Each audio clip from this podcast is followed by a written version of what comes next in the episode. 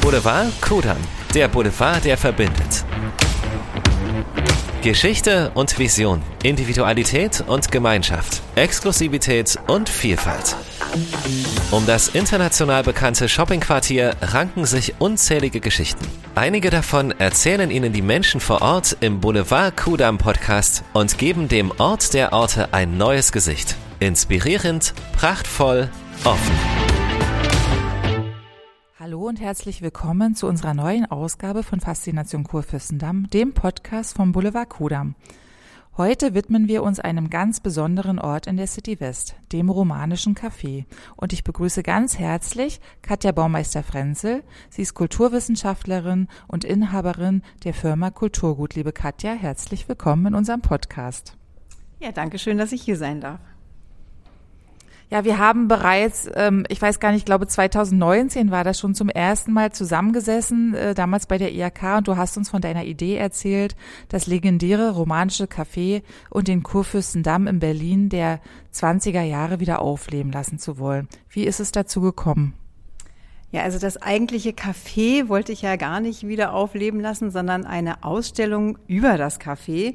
Das heißt eigentlich eine Ausstellung über die 20er Jahre hier am Kurfürstendamm und das romanische Café eignet sich einfach hervorragend dafür, ähm, über die Zeit zu erzählen, weil es so viele Protagonisten gab, die man heute auch noch kennt oder deren Werke man kennt, Bilder, Theaterstücke, Bücher und so weiter so dass man aus dem romanischen Café schöpfen und schöpfen und schöpfen kann und viele schöne Geschichten erzählen kann. Ja, äh, du hast gerade gesagt, es gibt unzählige Bilder, Fotografien, Erfahrungsberichte, Exponate, Ausstellungsstücke. Du hast ja eine ganz wundervolle Ausstellung zusammengestellt. Hast du das alles allein kuratiert oder hattest du vielleicht Hilfe?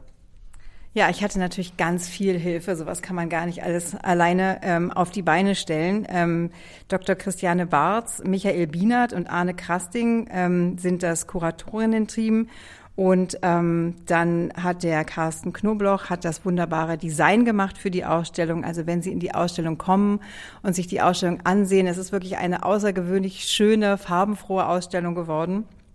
Und dann haben wir natürlich noch den Roland Pohl mit im Team, der nicht nur ähm, Ausstellungstechniker ist, sondern er hat auch noch eine ähm, Liste dazu geliefert. Und zwar ist das sein Hobby gewesen. Er hat ähm, eine Liste angefertigt von allen Gästen, die jemals im Romanischen Café waren und eine verbriefte Quelle dafür haben. Also wir haben auch diese Liste, da sind ungefähr 400 Namen drauf.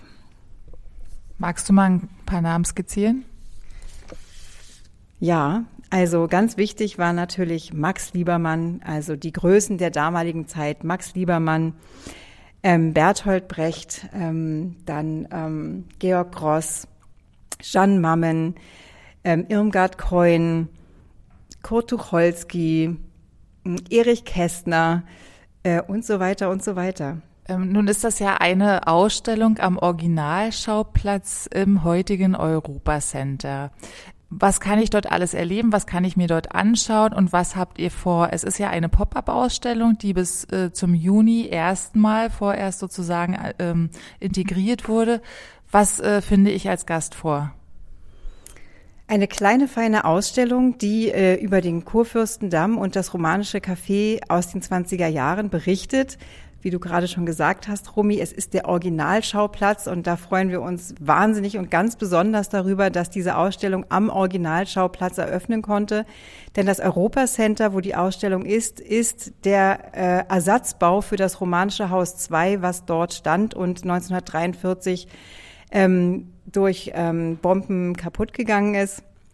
Also deswegen sind wir unglaublich froh, im Europacenter zu sein und wir würden uns auch wünschen, vielleicht dort noch ein wenig bleiben zu können. Und wenn nicht, es ist eine Pop-up-Ausstellung, es ist eine mobile Ausstellung, sie kann wandern und wir freuen uns dann auch noch irgendwo anders hin mit dieser Ausstellung umzuziehen, denn die Ausstellung ist beliebt, gut besucht. Wir haben ähm, schon 3500 Besucher in nicht mal drei Wochen gehabt. Das ist fantastisch und ähm, ich denke, diese Ausstellung ähm, kann auch noch länger als ein halbes Jahr die Berlinerinnen und die Besucherinnen hier in Berlin begeistern. Ja, also Kultur ist ja immer sehr wichtig, gerade äh, heutzutage zum Thema lebendige Innenstädte. Ne? Kultur bringt einen absoluten Mehrwert. Nun ist das alles ja auch immer mit einer äh, notwendigen Finanzierung verbunden. Wie hast du das geschafft? Also ähm, als ich diese Idee entwickelt habe, ähm, gab es erst nur eine Idee in meinem Kopf und irgendwann gab es dann auch einen schriftlichen Projektplan. Den habe ich dann ähm, in Charlottenburg und Berlin von Tür zu Tür getragen und eigentlich jedem, der es hören wollte und nicht hören wollte, davon erzählt. Und irgendwann ähm, hat dann jemand sehr, sehr gut zugehört und ähm, ich habe eine Förderung bekommen vom Bundesministerium des Inneren ähm, über die Bundeszentrale für politische Bildung und ähm, habe einen tollen Träger gefunden. Das war die AG City, ähm, die da eingesprungen ist. Und inzwischen gibt es für den laufenden Betrieb auch eine Förderung von der Lotto Stiftung Berlin und auch nochmal ähm, vom Bezirk ähm, Charlottenburg-Wilmersdorf von der Wirtschaftsförderung, so dass die Ausstellung gebaut werden konnte und dass die Ausstellung betrieben werden kann. Und ähm, ja, je länger die Ausstellung betrieben werden wird, desto mehr Gelder brauchen wir natürlich. Und ähm, wir hoffen, dass sich da weitere Partner finden lassen. Das heißt, der Wunsch wäre schon weg von der Pop-up-Ausstellung hin zu einer festen Instanz in der City West, im Herzen der City West, vielleicht sogar wieder mit einem Café? Ja, also Rumi, ich lade dich ganz herzlich ein, mal das Gästebuch zu lesen in der Ausstellung. Da stehen so viele nette Kommentare drin und die BesucherInnen wünschen sich wirklich sehr, dass eine Verstetigung dieser Ausstellung stattfindet. Die sagen, ach nein, und mein Besuch kommt doch erst im August und dann können wir die gar nicht mehr sehen, die Ausstellung.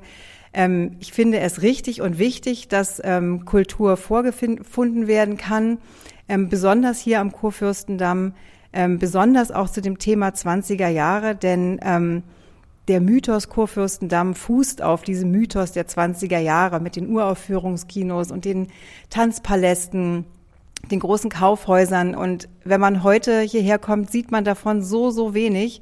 Und deswegen würden wir uns sehr wünschen, dass sich diese Ausstellung verstetigt hier am Originalschauplatz und ja, am liebsten mit Café und Kino und Souvenirshop und allem, was dazu gehört.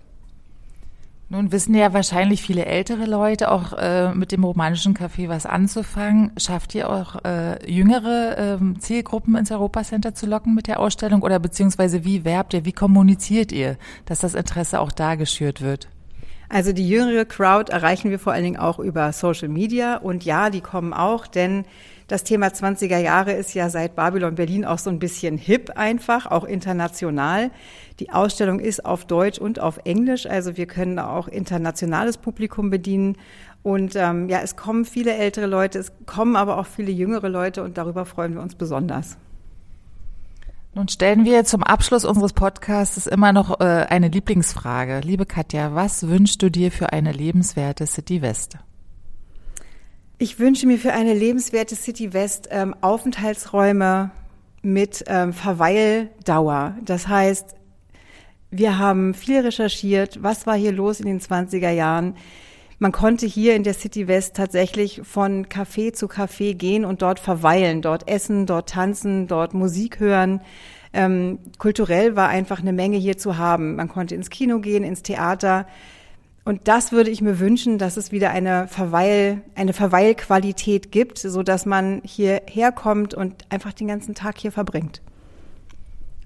Eine schöne Botschaft für den Kudamm. Ist bei uns auf jeden Fall angekommen. Wir versuchen das natürlich mit allen Mitteln, die uns zur Verfügung stehen, ähm, auch weiterzumachen. Dazu braucht es aber dann alle ne? und ein Gesamtkonzept.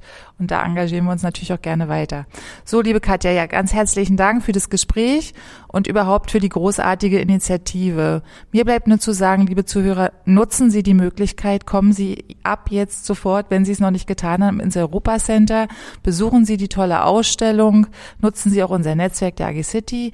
Die Ausstellung ist geöffnet am Montag, am Mittwoch, Donnerstag, Freitag, Samstag, Sonntag. Am Dienstag ist Ruhetag.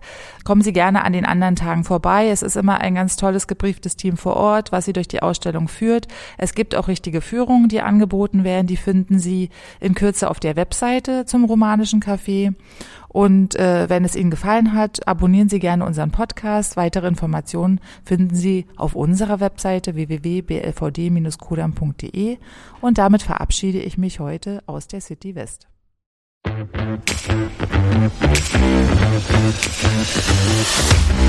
Das war die neueste Ausgabe vom Boulevard Kudam Podcast. In einem Monat geht es weiter mit einem neuen Gast, einem neuen Ort, einer neuen Geschichte. Sie wollen keine Folge verpassen? Dann abonnieren Sie uns. Unseren Boulevard Kudam Podcast gibt es überall dort, wo es Podcasts gibt. Bei Spotify, Apple Podcast, Google Podcast und auf unserer Website. boulevard-kudam.de